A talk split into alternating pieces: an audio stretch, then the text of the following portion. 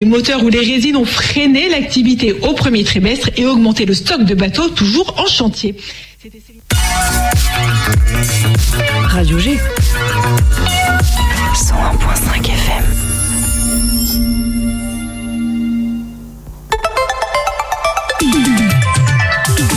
« 18h10, 19h, c'est Topette, la quotidienne de Radio G, présentée par Pierre Benoît. De retour au sol après avoir fait un petit tour dans les airs. Hier, nous étions avec l'ACAM, l'aéroclub d'Angers-Marseille et Jean-Michel Guéot. C'est quasi acté, Topette ira de nouveau sur le tarmac à l'occasion des grandes portes ouvertes de l'aéroport en septembre. Zoé, je crois même que tu as signé ton adhésion pour passer ton brevet de pilotage, hein, c'est ça? Ouais, presque. En tout cas, Jean-Michel avait envie de, de recruter avec l'aéroclub d'Angers-Marseille. Euh, Zoé, responsable de la communication des réseaux sociaux de Topette. L'arrobase de l'émission Arrobas topette-radio-g. Voilà, sur Instagram, on précise, sur Facebook également. Et nos invités de ce soir autour de la table ont également des réseaux sociaux. Alors, on les donnera tout à l'heure. Bonsoir Pierre-Marie. Il prend le micro. Bonsoir. Accompagné de Romain, bonsoir. Bonsoir. Alors vous êtes tous les deux animateurs, co-animateurs de même techniciens. Enfin, on va dévoiler vos rôles tout à l'heure. Si on parle de Radio G, Romain est fondateur de l'émission Imaginaire à Radio G. Oh, voilà, on balance les dossiers tout de suite. On va du coup parler ensemble de littérature et d'imaginaire, bien sûr. Euh, il y a l'émission radio homonyme du coup, mais il y a aussi l'association qui organise le festival du même nom qui a lieu ces 14 et 15 mai 2022 à Angers au salon Kurnanski. Kurnanski. Et alors, merci de montrer ce que, ce que tu es représentatif des Angevins. Kurnanski, c'est un célèbre gastronome qui a fait la grandeur de la gastronomie angevine et notamment des Rio, si tu connais. Allez Rio, oui je connais. Bon bah voilà, une information qui tombe, une autre information. À côté de vous, Luc. Bonsoir Luc. Salut Pierre Benoît. Également animateur de l'antenne du 101.5 FM avec Entre les pages, c'est un mercredi sur deux à 17h. Et enfin, le, je sais pas si c'est le meilleur, mais en tout cas tu es là, Julien. Bonsoir Julien. C'est une super présentation, tout ça, PV. Voilà. Mais bonsoir quand même. Julien qui fait encore la une des médias en, ce, en ce jeudi, je sais. C'est vrai, j'ai ramené mes petits papiers là, mes petits journaux. Voilà. Euh, du coup, on va aussi faire gagner un livre anthologique Fond terroir, euh, un livre que propose le festival. On va appeler le gagnant ce soir. Zoé, euh, je crois que tu as procédé au tirage au sort tout à l'heure. Ouais, Tu dévoiles pas son nom, hein, on l'appellera euh, à l'occasion d'une pause musicale. Un Graal aussi, et peut-être une surprise ce soir dans l'émission qui fera plaisir à Luc, je lui dirai tout à l'heure. 18h10, 19h, Topette avec Pierre Benoît. Mais avant tout ça, et ça c'est pas une surprise puisque c'est toutes les semaines, ce sont vos brèves angevines présentées par Alex Leménaire. Salut Alex. Salut PB. La semaine dernière, Radio G assistait à une conférence de presse qui annonçait la mise en place de trois événements sportifs à l'Ice Park d'ici 2023. Peux-tu nous en dire plus, Alex? Oui, devant la presse, le maire d'Angers Christophe Béchu et la présidente de la Fédération française des sports sur glace Nathalie Péchala ainsi que l'adjoint au sport d'Angers Charles Diers ont paraffé un contrat qui engage la fédération à organiser trois événements majeurs liés au patinage sur glace dans la patinoire de l'Ice Park. Créé en 2019, cet écrin que l'on connaît désormais tous accueille déjà les matchs des hockeyeurs de, euh, des Ducs d'Angers et a été le théâtre récemment de la victoire des Bleus au championnat du monde de hockey féminin.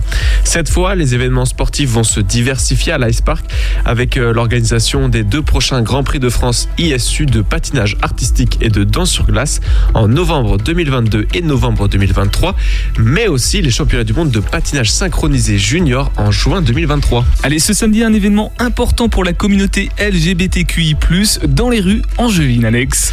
Oui, un événement coloré puisque c'est la marche des fiertés, plus connue sous le nom de la Pride ou la Gay Pride, euh, qui va déambuler dans les rues d'Angers pour sa 22e édition. La thématique de cette année porte sur les transidentités et la Pride a pour but de mettre en avant les minorités sexuelles LGBTQI+. Entre 2000 et 3000 personnes sont attendues tout au long de ce samedi pour euh, ce grand défilé organisé ici à Angers par l'association Quasar. Un autre événement local a lieu ce week-end dans un quartier d'Angers, lequel, Alex C'est le lac de Maine qui organise son carnaval après deux années d'interruption à cause du Covid. Le dimanche 15 mai, les habitants de ce quartier de l'ouest d'Angers sont conviés à un défilé pendant toute l'après-midi. Le thème des déguisements tourne autour des tenues aquatiques. Donc, chers habitants du lac de Maine, sortez vos masques et vos nouveau tuba. On en parlait la semaine dernière, dans un mois tout pile, les Angevins sont appelés à voter pour les élections législatives et certains partis ont commencé leur investiture en Maine-et-Loire. À gauche, la nouvelle Union populaire écologique et sociale a redistribué les cartes des candidatures avec une répartition dans les sept circonscriptions du département. La France insoumise envoie quatre candidats dans la deuxième, quatrième, cinquième et sixième euh, circonscription, tandis que les écologistes présenteront leur liste dans la première, les communistes dans la septième et les socialistes dans la deuxième. Du côté de la majorité présidentielle, les députés commencent à vouloir briguer un second mandat à l'image de Philippe Bolo à Angers-Segré. À droite, Anne-Laure Blin des Républicains se représente également à Saumur-Nord, pendant que le Rassemblement national et Reconquête ont déjà dévoilé leurs investitures dans le 49. Et on termine avec le sport avec trois brèves, très très brèves. En basket, l'UFAB a été éliminé des playoffs de LFB après ses deux défaites consécutives contre Villeneuve d'Ascq. Du côté de l'Étoile Angers Basket, l'identité du successeur de Sylvain Delorme à la tête de l'équipe promue en Pro B a été révélée ce week-end et c'est Ali Bouziane qui euh, prendra place à partir de l'année prochaine sur le banc angevin. Enfin, un mot des Difflampics euh, dont on a aussi parlé la semaine dernière avec la médaille d'or de Théo Moreau, le cycliste angevin. Son succès a été accompagné de celui de sa compagne Marie Riveraud, la perchiste angevine qui a battu le record du monde de sa discipline après avoir franchi une barre à 4 mètres. Certainement parce que nous leur avions souhaité bon courage.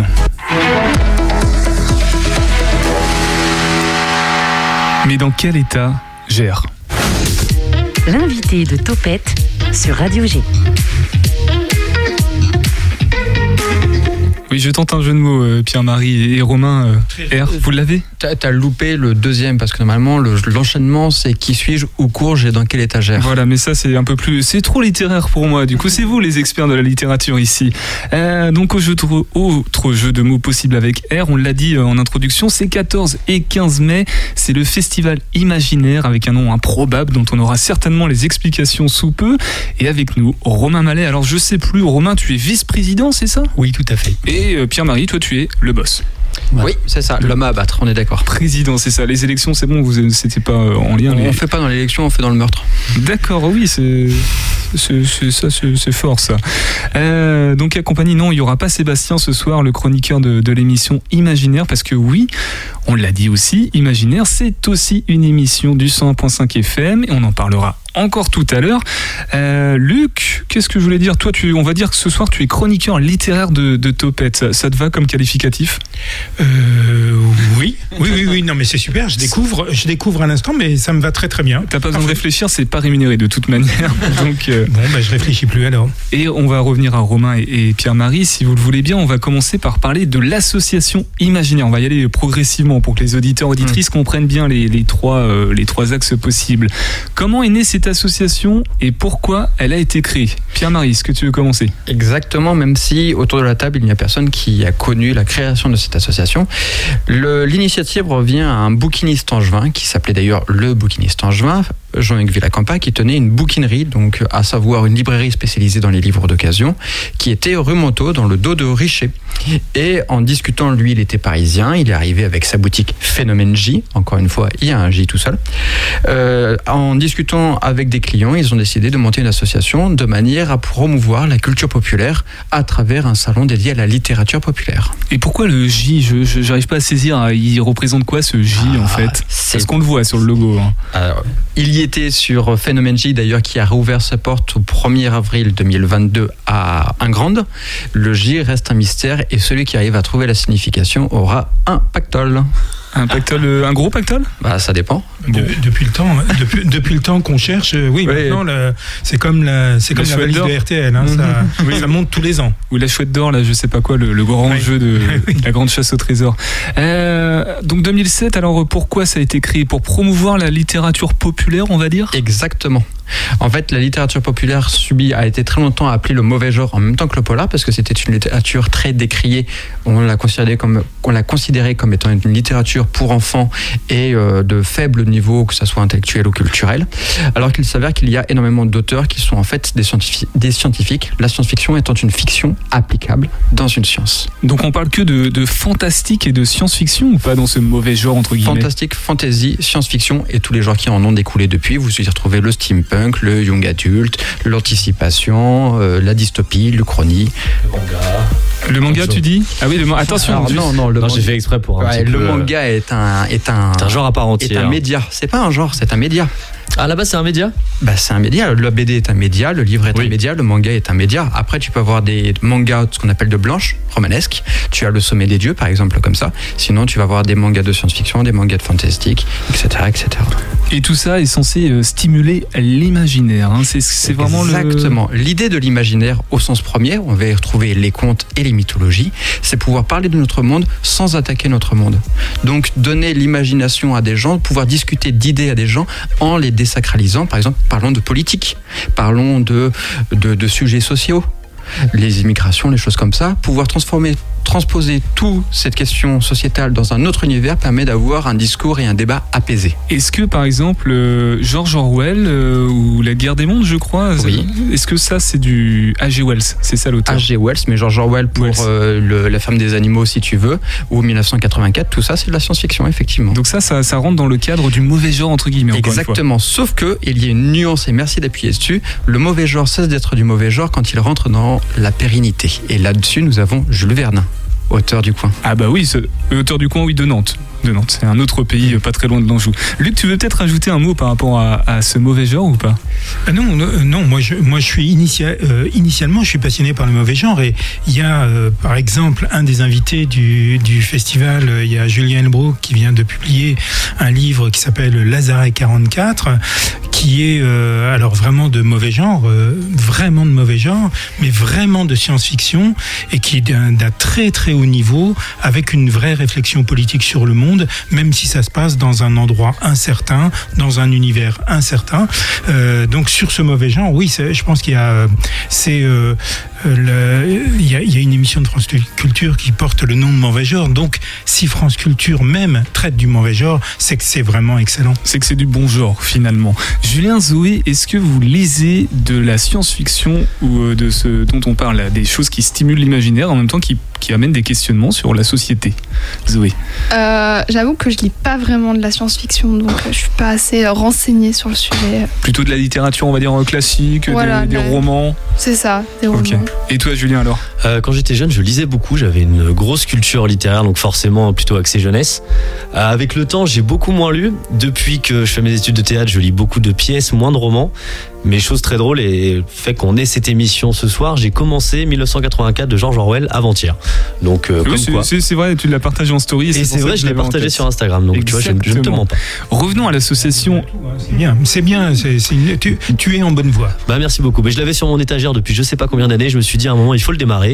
J'avais vu le film il y a quelques années qui m'avait pas du tout plu. Je l'avais vraiment trouvé très très plat. Je me suis dit il fallait que je lise le livre, qui est quand même l'œuvre d'origine. Et bah, tu nous feras une chronique une fois que tu auras lu le livre. Tiens, peut-être l'année prochaine. Ou une chronique. tu Ouais c'est ça.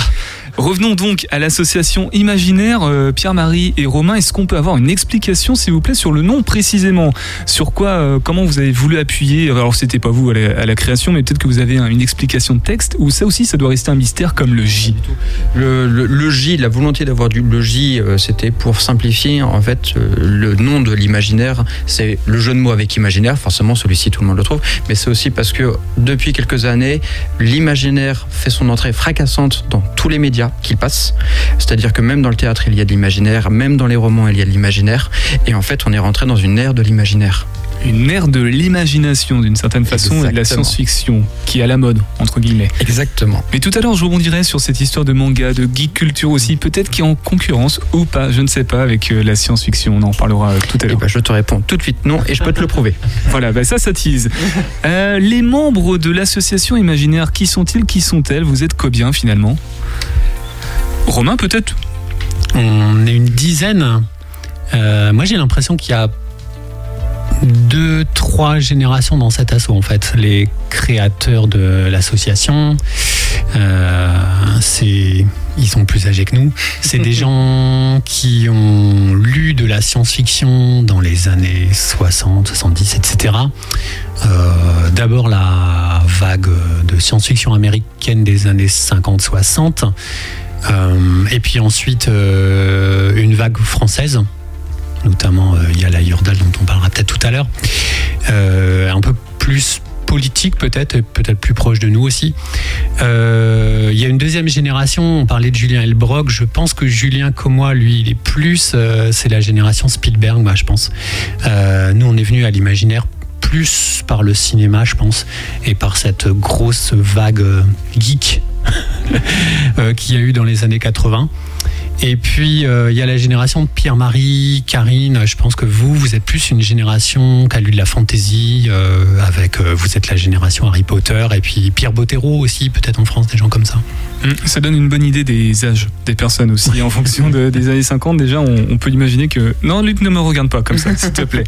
Euh, bon, parlons maintenant du, du festival, puisque le temps commence déjà à s'écouler assez rapidement. Surtout que Pierre-Marie va peut-être s'en aller en cours de route, donc on va en profiter qu'il qu'il soit là pour euh, aborder le, le festival du même nom, Imaginaire. C'est 14 et 15 mai au salon Kurnowski, qui a inventé euh, des recettes avec le Rio, apparemment, euh, d'origine polonaise mais angevin. Euh, pourquoi l'association en est-elle venue à proposer cette. C'est une convention, c'est ça, une convention du mauvais genre Romain Alors, Euh, Pierre-Marie. Ouais, Pierre-Marie. Oui. Euh, en fait, euh, ta question, euh, c'est le- c'est une bonne question, mais elle est dans le mauvais sens. C'est-à-dire que l'association a été créée pour le festival. Alors attends, pourquoi l'association? Oui, bah non, c'est du coup, j'ai Bah voilà, la réponse. À la base, euh, le, le, le bouquiniste voulait faire un festival, s'est demandé comment est-ce qu'on pouvait faire un festival, et il fallait passer par une association. Ils ont monté une association pour pouvoir faire le festival. Eh ben alors, attends, je vais poser la question différemment. Euh, Quelles sont les autres actions euh, qui peuvent être proposées, sans parler de l'émission radio, Mhm. par Imaginaire? Alors, il y a, il y a eu Romain. un fanzine aussi, euh, je sais pas à quel moment il est arrivé par rapport au festival. Juste avant le festival. 2007, Alors, hein, j'ai oui, c'est ça, 2007 comme- exactement. comme création du fanzine en 2007, création de l'association en 2009, première édition de du salon imaginaire en 2010. Et depuis, nous avons deux fanzines qui ont perdu le leur périodicité puisque nous avions un fanzine par mois, puis deux fanzines par mois, plus, plus de plus de fanzines fa- par mois et tout sur internet. Et là les chroniques sortent régulièrement. Je ne parle pas de l'émission radio que vous connaissez donc euh, puisque vous êtes assidus au 101.5 sur Radio G. Euh, nous faisons maintenant deux salons. Un salon dédié à la littérature populaire et un salon dédié aux jeux de rôle et jeux de société. Euh, et puis nous intervenons en fait dans les autres salons puisque nous sommes invités régulièrement à d'autres salons pour pouvoir faire des interviews qui sont rediffusées dans notre émission euh, imaginaire et puis pour animer des tables rondes, des rencontres auprès des bibliothèques, quelques rencontres avec des scolaires, etc. Alors pour euh, ce festival imaginaire qui a lieu ce week-end, hein, c'est samedi dimanche, si je me trompe pas, Exactement. 14 et 15. Euh, Il y a de nombreux invités, donc ce sont qui? Des, des auteurs autrices du local Qui sont-ils Ce ces sont des acteurs de l'imaginaire. Ah, J'aime bien ce titre. En fait, ce sont des auteurs, illustrateurs, éditeurs, traducteurs, chroniqueurs, blogueurs. En fait, tous ceux qui, qui, qui œuvrent euh, au monde de l'imaginaire. Voilà, c'est grand. Tout simplement, on peut peut-être en citer parce que depuis tout à l'heure on parle de, de Julien, euh, Julien El- Elbrook, c'est ça? Euh, Il y en a peut-être d'autres qui, qui on peut pas tous les Euh, oui, citer. oui, euh, le deux, lauréat de cette année, la personne guest star que personne ne connaît ici parce que vous êtes tous trop jeunes, même toi. Il vient de donner une tape euh, sur l'épaule de Luc, hein. qui est tombé par terre. Ouais, il est fragile. Ah, Au bout d'un certain âge, tu sais. Donc c'est Joël Wintrebert. Joël Wintrebert est l'exemple type des personnes qu'on va inviter puisqu'elle a été autrice, traductrice, éditrice, anthologiste, journaliste. Elle a tout fait et plus personne ne la connaît. Et en fait, c'est une passeuse de talent puisqu'elle a permis de faire découvrir énormément de plumes. Et j'ai peur de me tromper, mais il me semble que c'est elle qui a gagné le prix Ayerdal l'année dernière. Non, cette année. Elle Cette va le recevoir samedi là. Ah d'accord, on connaît en fait déjà le. On le connaît un mois d'avant. Ah oui Oui. Ok, bon bah juste, peu importe, c'est l'occasion en tout cas de parler de ce prix Ayerdal. Je crois que c'est en lien avec un autre nom, en, en lien lui-même avec euh, Eh ben, c'est l'auteur, l'association. c'est l'auteur Ayerdal qui nous a malheureusement quitté en 2015 et nous avons demandé à son, à ses ayants droit la possibilité d'utiliser son nom, qui était un pseudo. C'est, il avait la plus grande collection d'imaginaire de son vivant francophone. C'était un auteur extraordinaire, un anarchiste qui a beaucoup œuvré sur des questions sociétales et euh, en passant par l'imaginaire, un découvreur de talent et un passeur de talent. C'était vraiment humainement parlant quelqu'un de, de génial, à tel point qu'il y a un corps céleste qui dérive dans l'espace qui porte son nom. Ouais. Exactement. Ça, c'est- la classe. ouais.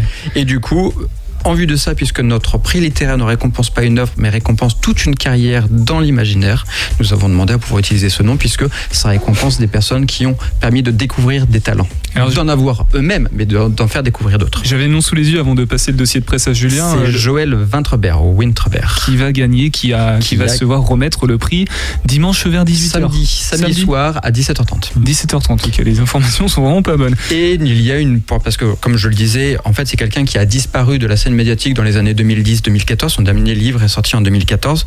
Nous faisons une rencontre présentation à 16h, donc pour pouvoir redécouvrir en fait tout, toute sa vie, ses 30 ans d'activité dans l'imaginaire. Et bah transition tout trouvée, tu, tu m'amorces pour euh, parler de la programmation, on va quand même faire une petite euh, pause musicale. euh, de- Alors le titre précisément c'est euh, de... Ben, je l'ai plus sous les yeux, c'est le titre que tu m'as passé Romain là. Que tu Ah, C'était Ogezor. Voilà, Ogezor. Et si je l'ai là, euh, The Space Time Travelers. Pas On mal, pas mal. On, on écoute ça sur le 101.5 FM et puis juste après on reparle de la programmation du festival Imaginaire si vous le voulez bien. Restez avec nous.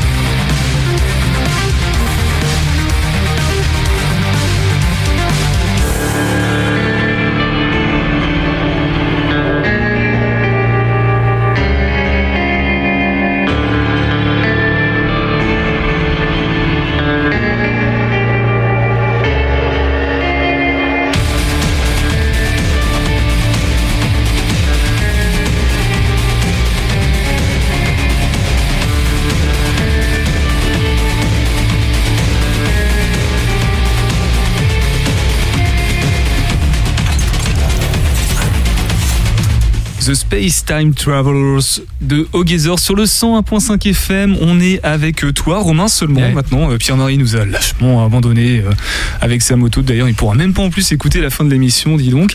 Euh, donc, vous êtes là pour nous parler du festival Imaginaire qui a lieu ce 14 et ce 15 mai prochain. C'est juste ce week-end, samedi et dimanche.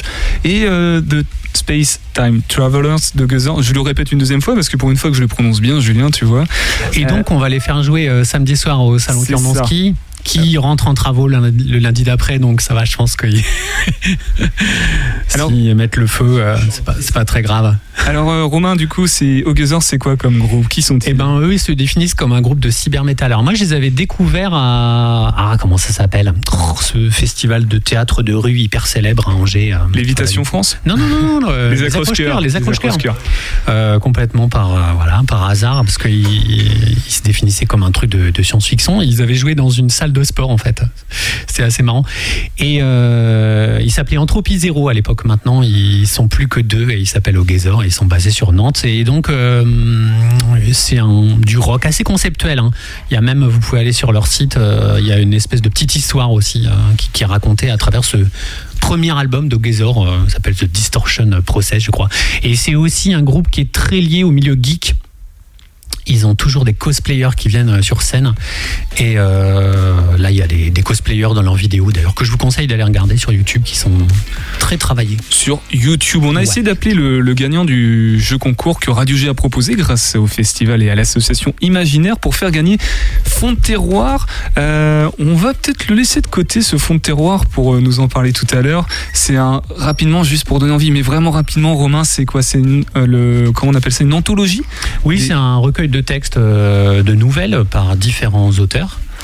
Et euh, tous les ans aussi, c'est une des activités d'imaginaire qui nous prend pas mal de temps. Euh, on sort une anthologie et c'est un peu le thème de notre salon. Voilà, et on n'en dit pas plus, on en dira tous plus tout à l'heure.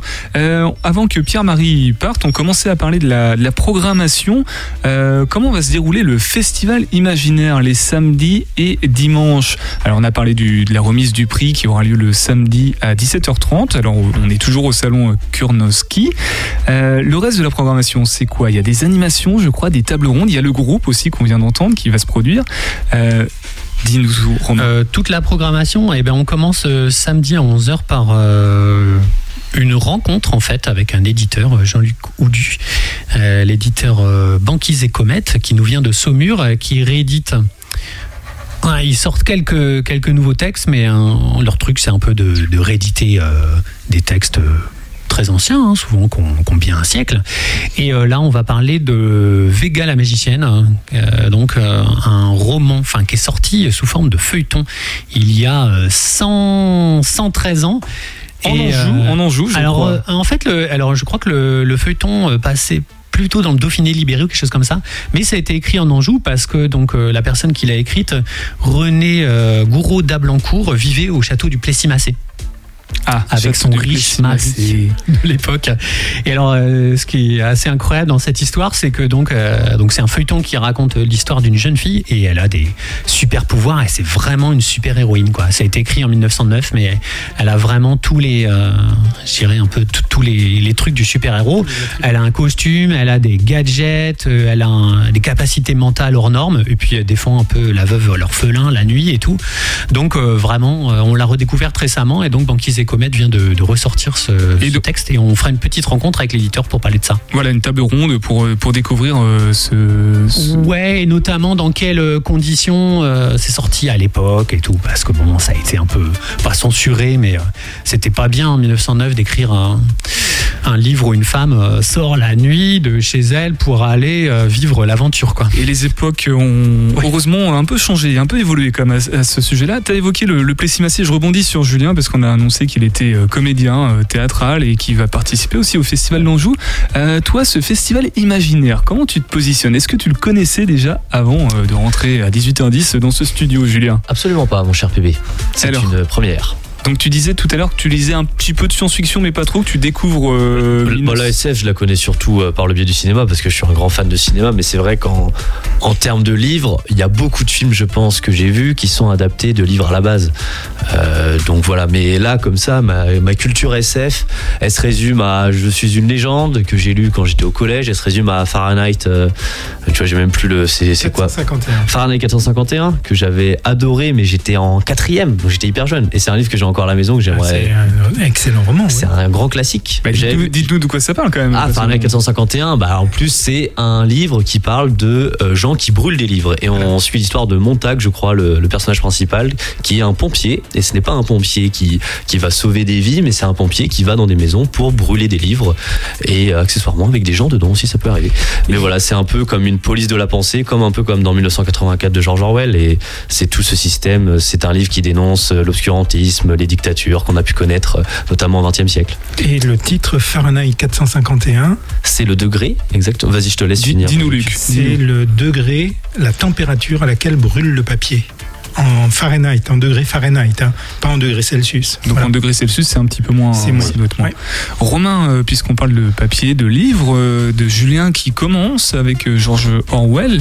Euh, on va en parler maintenant. Hum. Donc tu as dit que ça regroupait plusieurs textes d'auteurs et d'autrices locales euh, qui sont professionnels, amatrices, amateurs. Eh ben, en fait, il y a un petit explique-nous peu de ça. tout euh, dans ce recueil. Euh, c'est pas local, hein, ce sont des auteurs euh, francophones. Francophone. Je pense qu'ils vivent tous en France, là, je regarde. Et, euh, mais l'appel à texte a été diffusé aussi euh, au Québec, hein, et enfin dans tous les pays francophones. Et il y a un petit peu de tout. On a des écrivains professionnels, d'autres un peu semi-professionnels, et puis des amateurs. Et notamment, il y a quatre textes sur les 15 qui viennent d'un concours de nouvelles qu'on lance toujours à l'automne. Donc, où on avait donné comme thème fond de terroir, enfin le terroir cette année. Et donc, on, voilà, on en a retenu quatre euh, qui, euh, qui sont dedans. Alors, et il- toutes les nouvelles aussi sont illustrées. on a illustré, demandé. voilà, Ouais. c'est ça. Alors illustré noir et par blanc. qui, du coup Eh ben, par euh, bah, une quinzaine d'illustrateurs. Donc ça va aussi, pareil. On a des gens professionnels comme Philippe Casa, par exemple, euh, où il y a des gens euh, plus locaux aussi. On a, on a notamment des tatoueurs d'ailleurs qui, euh, qui illustrent des nouvelles en noir et blanc. Ça tombe. Alors Luc, vas-y. Bah, juste dans la dans l'anthologie, quand même, il y a une, au moins une autrice locale, Roxane Dambre, Ouais. qui a proposé un texte, un texte euh, qui devrait te plaire, Pierre Benoît. Alors, euh, apparemment, il est de mon ton de t'appeler PB, donc euh, je découvre ça. Donc, PB, c'est un, un texte qui devrait te plaire puisqu'il raconte l'origine du nom de la ville des Ponts-de-Cé. Et c'est un texte que tu as lu, tu as, eu- t'as eu le temps de lire euh, Fond Je suis désolé, j'ai pas eu le temps de le lire parce que je viens de l'avoir et j'étais pris sur Ju- Julien Elbrook a pris beaucoup de mon temps. Donc euh, Roxane Dambre, je la connais bien, euh, j'ai lu euh, ses travaux précédents. Mais euh, voilà, tu, tu parlais d'auteurs ou d'autrices du territoire. Ben voilà, Roxane, elle habite euh, Angers. Et elle parle des Ponce, de l'origine Ouais. du nom. Donc euh, lisez Fond de terroir pour euh, découvrir cette nouvelle. Julien. Est-ce que cette histoire justement des Ponce, ça, on revient à la période romaine ou pas? Tout à fait.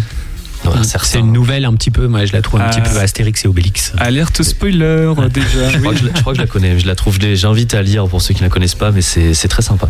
Euh, Romain, très rapidement, euh, des attentes sur, tes- sur cette édition. Sur cette édition, euh, c'est en 2020 qu'il n'y en a pas eu. L'année dernière, il y en a eu une. Euh, c'est la 11e, je crois. Donc, euh, des attentes particulières, des, des envies, des, des petites excitations, là, deux jours de l'entame du festival, Ah bah, du public. hein. principalement. Ouais, et ben on a une soixantaine euh, d'écrivains qui viennent quand même, donc euh, bah, j'espère qu'ils vont vendre des livres et qui vont faire des rencontres euh, sympas. Bah, Roxane Dam, par exemple, elle a un fan club qui est assez, qui est assez bluffant. hein, donc, et que dire d'autre? Alors, on, parle d'écrivains, mais on a aussi des illustrateurs quand même. Donc, ils seront euh, 12 là. 13 même. Donc il n'y a pas que des écrivains, on a aussi des gens qui dessinent. Euh, Des de l'imaginaire, on va dire. Des écrivains qui dessinent aussi, du coup. Et, Donc, et donc- Là, on a des, des vrais illustrateurs. euh, bon, il y a des gens que, que vous connaissez, comme Botéropop, hein, par exemple. On a. et puis il y a, il y a Boris Bezelin qui doit être là. Ouais, il y a des gens de la Avec bande dessinée. avec sa Mm. dernière BD, euh, Peter Dion, une, une très belle bande dessinée, vraiment très belle, du très haut niveau. Euh, euh, voilà, ça, ça- ça fait partie des gens, euh, des gens qui sont euh, du, du secteur et qui sont dans le salon. On aura aussi Benoît Dupelou, par exemple, qui fait de la bande dessinée euh, familiale, hein, je dirais. euh, Vous savez quoi, le mieux, je pense que c'est c'est d'y aller finalement à ce festival. On va faire euh, diffuser notre podcast quotidien, Le Graal, le podcast de Radio G qui répond aux questions que les auditeurs se posent. Et un auditeur a demandé si euh, Le Graal voulait faire un film jaune, donc on va écouter sa réponse. Question de Jackie. Tu veux faire un film jaune? Bien essayé, Jackie. Mais le Graal ne se fait pas avoir facilement. N'empêche que ça va nous permettre de parler en couleur. Quelle belle couleur le jaune. C'est celle du soleil, de la joie, de la bonne humeur. Du moins pour les Français. En Allemagne, c'est la couleur de la jalousie. Bon, remarque, chez nous aussi un petit peu, hein. On dit jaune cocu. Mais en Égypte, le jaune est synonyme de chance. Cette chance est représentée par le rouge en Chine, pays où le blanc est le symbole de la tristesse et du deuil. Le noir est là-bas associé aux formalités, à l'illégalité et même à l'eau. Pour en revenir à ta question, Jackie, un film jaune est un film pornographique pour les Chinois. C'est d'autant plus étonnant que jusqu'au début du XXe siècle, cette couleur était réservée à l'empereur et que seul lui avait le droit d'en porter. En tout cas, non, Jackie, je ne veux pas faire de film jaune. Mais bonjour à Michel. Ah, le Graal m'a coupé l'herbe sous le pied. Je comptais la faire, euh, Jackie et Michel. Donc le Graal, c'est le petit podcast de Radio G. Vous pouvez aller sur le site internet et poser vos questions au Graal. Il y répondra. Et puis vous voyez, là c'est une version soft hein, quand même. On peut, il y en a des, beaucoup plus euh, trash, dirons-nous sur le sur le site. Avec euh, Imaginaire ce soir dans Topette euh, sur le 101.5 FM. Topette sur le 101.5 FM, mais aussi Imaginaire. Là, on parlait du festival. On, on continuera à en parler tout à l'heure. Euh, Romain, donc vice-président de l'association, technicien, fondateur aussi de l'émission Imaginaire. Donc c'est actuellement un mardi sur deux à 21h euh, depuis 2012 ici sur notre antenne pour faire voyager au travers de la lecture de loisirs qui stimule notre imagination et engage la réflexion sur nos questionnements sociétaux. Euh, Romain, tu nous présentes cette émission. euh, sur l'imaginaire. Alors tout à l'heure, je me suis un peu craqué parce que l'association avait été créée pour le festival, mais là, l'association existait déjà avant l'émission. Alors finalement, pourquoi et comment l'association a fini par proposer cette émission Radio Romain Euh, L'initiative euh, de l'émission, eh ben, c'était celle de Julien Elbrock, euh, qu'on accueillera comme écrivain d'ailleurs dimanche au festival. Julien avait déjà fait de la radio. Il, il animait une émission de garage punk, je crois, quand il était à La Rochelle. Et puis, quand il a intégré l'association Imaginaire pour développer un peu le, salon, c'est lui qui a eu cette idée. Et moi, je les avais déjà interviewés dans une émission que j'avais à l'époque qui s'appelait Place au hasard. Et euh, du coup, ils m'ont contacté euh, pour me dire bah tiens, on a, on a un projet d'émission euh, pour parler euh, de littérature, mais aussi de cinéma de genre. Et voilà, j'ai été dispo, donc j'ai commencé à faire la technique. Puis aujourd'hui, c'est moi l'animateur de cette émission. Ah, donc t'es l'animateur, tu fais pas Ouais. que la technique. hein. Non, je fais la technique et aussi je m'occupe pas mal de la sélection musicale. D'accord, avec des, des petites pauses en lien aussi, comme euh, tout à l'heure, ce qu'on a écouté. euh, Ouais, tout à fait. Ouais, Euh, j'aime bien euh, qu'on me propose un thème et puis chercher de la musique qui a un rapport avec ce thème. J'aime bien cet exercice. Tout à l'heure, tu disais, vous êtes euh, 10 adhérents actifs dans l'association. Du coup, les 10 participent à l'émission. Il y a une répartition des rôles. Comment ça se construit? Oh là là, attends, faut que je les compte. ouais, ils participent quasiment tous à l'émission. ça dépend. On a- en gros, on a un peu deux équipes. hein, ils viennent une fois par mois. Euh, voilà, et on a eu de nouveaux quand même. euh, donc cette année, donc euh, Karine, qui est plutôt lectrice de young adult. Donc c'est bien. C'était pas un truc qu'on avait spécialement dans l'assaut. Et puis Sébastien, qui n'a pas pu venir ce soir, lui qui est spécialiste des livres-jeux.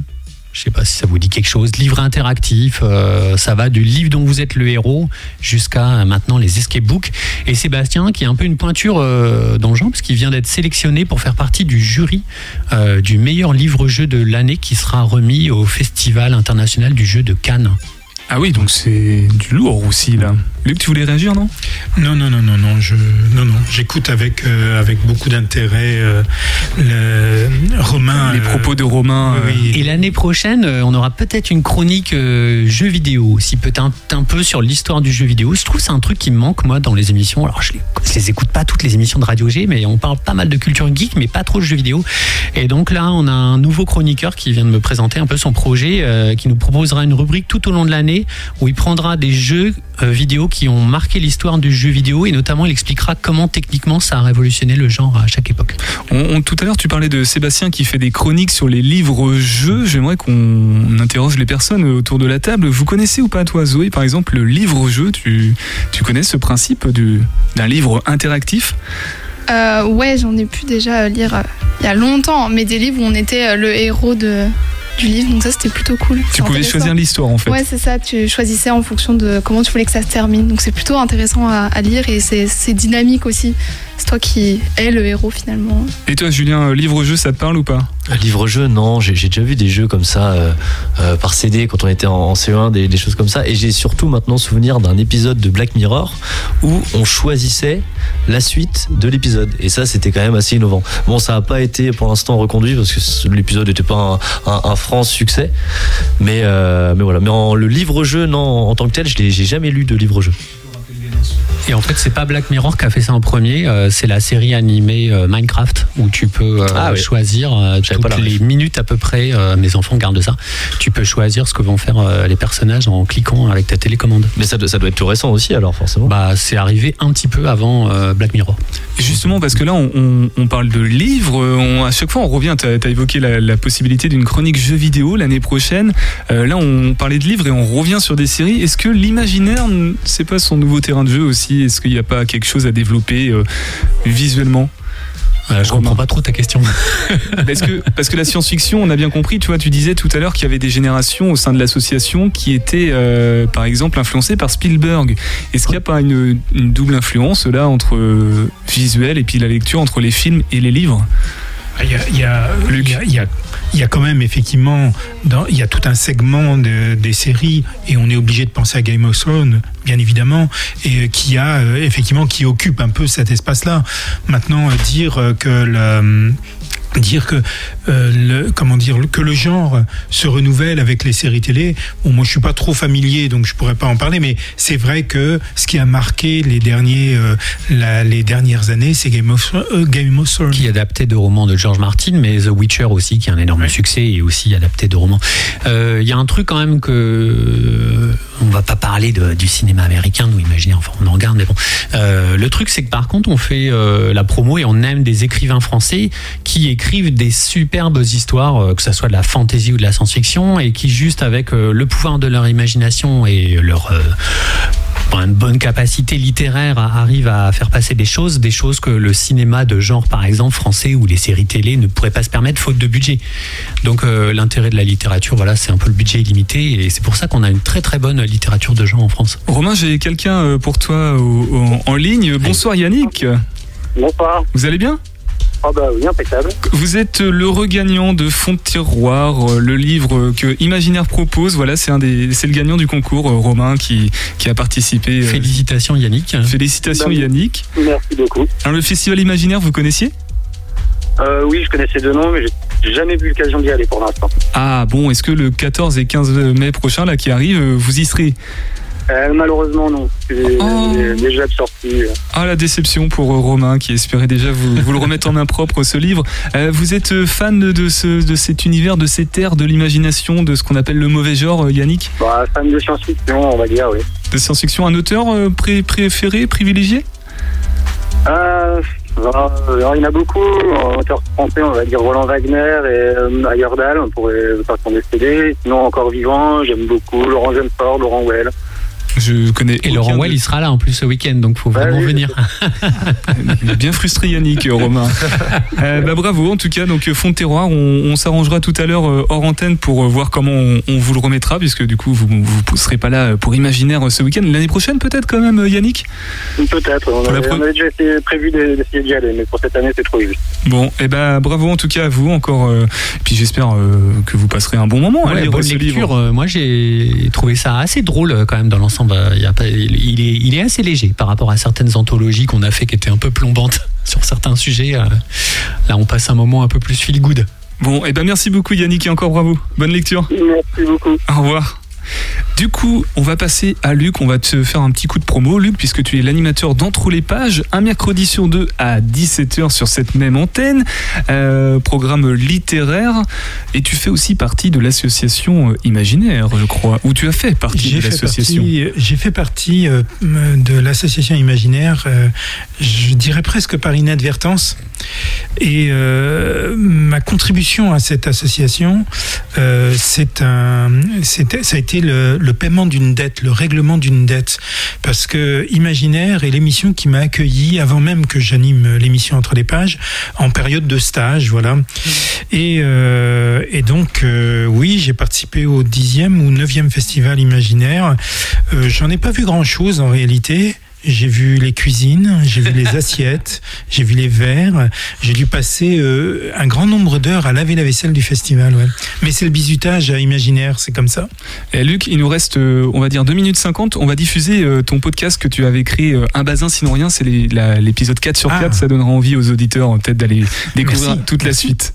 Un bazin sinon rien, une micro-série produite par l'émission Entre les pages, épisode 4, une famille un homme de son temps. Bazin est un patronyme qui marque l'Anjou littéraire et Angers bien avant le coup de tonnerre qu'a représenté Vipère au point. La famille Bazin, c'est compliqué. Il y a les Bazin, il y a les Hervé, et les deux noms vont être assemblés pour devenir les Hervé Bazin officiellement en 1922. Les Hervé et les Bazin sont deux très anciennes familles de l'Anjou. Il faut remonter au XVIe siècle pour retrouver des Hervé du côté de Saint-Mathurin et des Bazin du côté de Villers. Dans ces familles, il y a déjà des écrivains. L'arrière-grand-père, Ferdinand Jacques Hervé, s'est fait connaître, entre autres, en écrivant sur le célèbre hors-la-loi Rouget le braconnier. Son arrière-grand-mère, la femme de Ferdinand Jacques-Marie Bazin, était feuilletoniste et publiait sous le pseudonyme de Jacques Bray. Elle était la sœur de René Bazin de l'Académie française, auteur en 1898 du prémonitoire La terre qui meurt sur le malaise paysan. Hervé Bazin, l'auteur, est l'enfant de Paul Guillotot, sa mère qui a 18 ans et sous la contrainte de son père doit faire le deuil d'un amour en Bretagne pour se marier à Jacques Ferdinand Hervé Bazin. La mère de Jacques Ferdinand y voit un intérêt. Paul Guillotot est richement doté alors que la famille Hervé Bazin est ruinée. Le XXe siècle naissait à peine, mais il avait du mal à sortir des réflexes petits bourgeois du XIXe siècle. Mais Hervé Bazin, c'est aussi plusieurs familles construites. Il se marie une première fois en 1934, puis en 1948, une troisième fois en 1967 et enfin une quatrième fois à 76 ans en 1987. De ces quatre unions, sept enfants sont nés. L'une de ses filles, Catherine, a repris elle aussi le flambeau de l'écriture. Son roman, La fille indigne, regard critique sur son père, n'est pas loin de s'inscrire dans l'écriture de la famille dont Hervé Bazin est passé maître. Hervé Bazin était engagé tout particulièrement dans le mouvement de la paix, une organisation proche du Parti communiste. Il soutient Ethel et Julius Rosenberg pendant leur procès. Il reçoit le prix Lénine en 1980 et en 1985 signe avec Albert Jacquard, Suzanne Prou et Léon Schwarzenberg un article contre l'armement nucléaire. Il meurt le 17 février 1996 Angers. Fin de la quatrième et dernière partie, un bazin sinon rien, une réalisation de Entre les pages, source documentaire Dans les pas de Hervé Bazin de Philippe et Catherine Nedelec aux éditions Le Petit Pavé.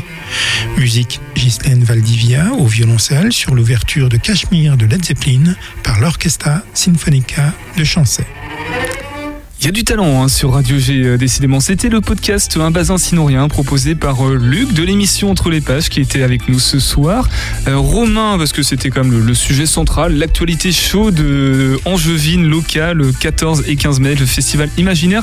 T'as vraiment une minute chrono pour donner toutes les dernières informations, Romain. C'est à Bah, toi. Salon Kurnonski, samedi 10h-19h, dimanche 10h-18h. Donc on aura des tables rondes euh, toute la journée du samedi à partir de 11h. On termine par le concert euh, Euh, Luc fera une, une émission en live, hein, euh, dimanche après. Enregistrement public de Entre les pages. Donc n'hésitez pas à venir hein, rencontrer euh, tous ces écrivains et illustrateurs. Et puis je voulais aussi dire qu'on euh, on travaille en ce moment sur notre prochain événement qui sera le samedi 2 juillet euh, sur le site de la Deuxième de la Chaumière du Bout des Rêves. On organise une journée jeu de rôle sur le thème de la piraterie. Il y, a- il y a des choses à dire là aussi, hein, parce que jeu de rôle, on a aussi une autre émission, Les Voix du Scénario, je crois, qui est en lien avec ça. Donc, euh, bah, faudra repasser une nouvelle fois dans Topette à l'occasion. Merci m'avoir le- accueilli. Bah, merci d'avoir accepté l'invitation et merci aussi de proposer. Faut peut-être redonner les heures de l'émission Imaginaire. Tous les mardis pairs de 21h à 22h. Voilà, ou un mardi sur deux euh, pour euh, plus de simplicité si vous voulez. Et sinon, bah, c'est le 14 et 15 ce week-end à Angers, salon Kurnonski, celui qui a inventé la recette Oreo. C'est incroyable. Merci beaucoup Romain, donc vice-président de l'association Imaginaire euh, de l'émission et du festival, aussi de l'association en fait. Et euh, merci euh, bah, Sébastien n'était pas là, mais Luc, merci aussi Zoé et Julien. Nous on se retrouve demain pour... Pourquoi Zoé? On se retrouve pourquoi demain? Qui c'est qu'on reçoit demain? savoir. Perso- Personne. mais oui, parce que demain c'est week-end. On se retrouve lundi prochain avec Angénante Opéra. Et dans quelques instants sur le 101.5 FM, c'est droit devant. Prenez soin de vous et topette.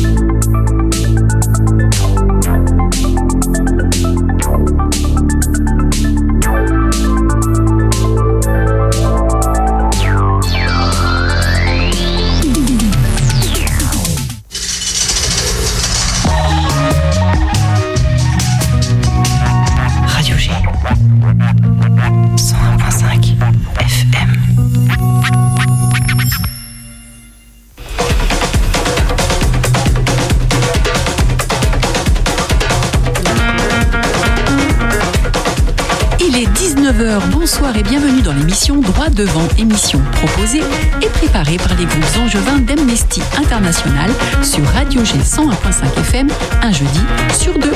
Merci de nous retrouver pour cette émission consacrée aux droits humains.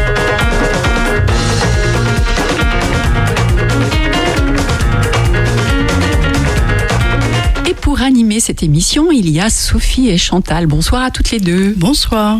Ravi de vous retrouver. Et bonsoir également à Pierre à la technique. Bonsoir. Alors, dans cette émission, nous allons entendre Oksana et Ala qui représentent l'association Spodiva Ukraine Angers.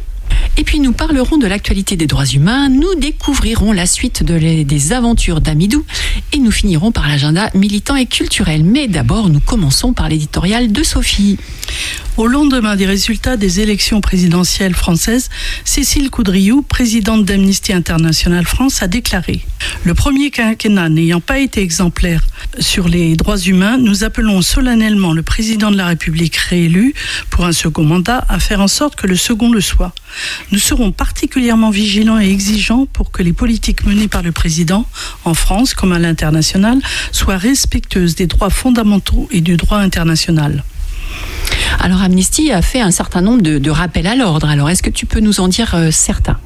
Alors que la collecte des preuves de potentiels crimes de guerre est engagée en Ukraine et que plusieurs États européens ont récemment pu juger des criminels de guerre syriens au nom de la compétence universelle, il est temps en France d'effectuer les adaptations nécessaires pour se donner tous les moyens juridiques de juger en France les auteurs présumés de crimes internationaux.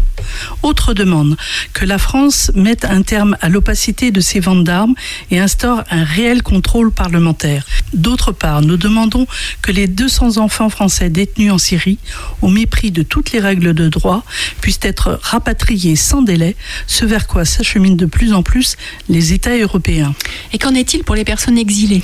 Si nous saluons la manière dont ces dernières semaines en France, les réfugiés ukrainiens ont été accueillis, la situation des personnes exilées s'est toutefois dégradée ces cinq dernières années, notamment dans le Calaisie et à la frontière avec l'Italie. Que ce soit sur son territoire, dans le cadre européen et international, internationale ou en lien avec ses accords avec le Royaume-Uni, nous appelons la France à ne pas considérer les personnes qui fuient les conflits et les persécutions comme des flux migratoires irréguliers et à leur donner accès à la protection à laquelle elles ont droit. Et en ce qui concerne la lutte contre les discriminations Constatant l'inaction des autorités françaises dans la lutte contre les contrôles d'identité discriminatoires, six ONG, dont Amnesty, ont ainsi saisi le Conseil d'État en juillet dernier afin que la justice contraigne l'État à agir.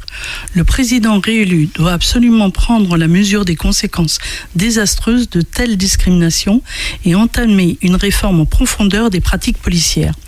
Nous lui demandons de s'engager à abroger les mesures que nous avions dénoncées dans certaines lois qui favorisent un amalgame dangereux entre islam et terrorisme et comportent des risques d'application discriminatoire à l'encontre des personnes musulmanes. Et concernant le droit de manifester? Oui, les cinq dernières années ont été marquées par des atteintes à la liberté de manifester pacifiquement en France. Non seulement les manifestants ont été exposés à un usage excessif de la force, mais les autorités ont aussi instrumentalisé des lois contraires au droit international pour verbaliser, arrêter arbitrairement et poursuivre en justice des personnes n'ayant commis aucune violence.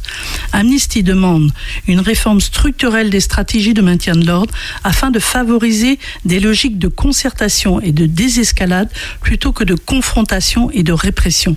Les dispositions trop vagues de certaines lois doivent être abrogées car elles ouvrent la voie à l'arbitraire. Nous demandons aussi que le recours aux grenades assourdissantes et de désencerclement soit interdit et que l'usage des LBD 40 soit suspendu. Et enfin, les derniers sujets brûlants. Le futur gouvernement devra également veiller à ce que les progrès technologiques soient rigoureusement encadrés pour ne pas faire basculer nos sociétés dans la surveillance de masse. Entre autres, l'utilisation des drones par les forces de l'ordre pour surveiller les manifestations.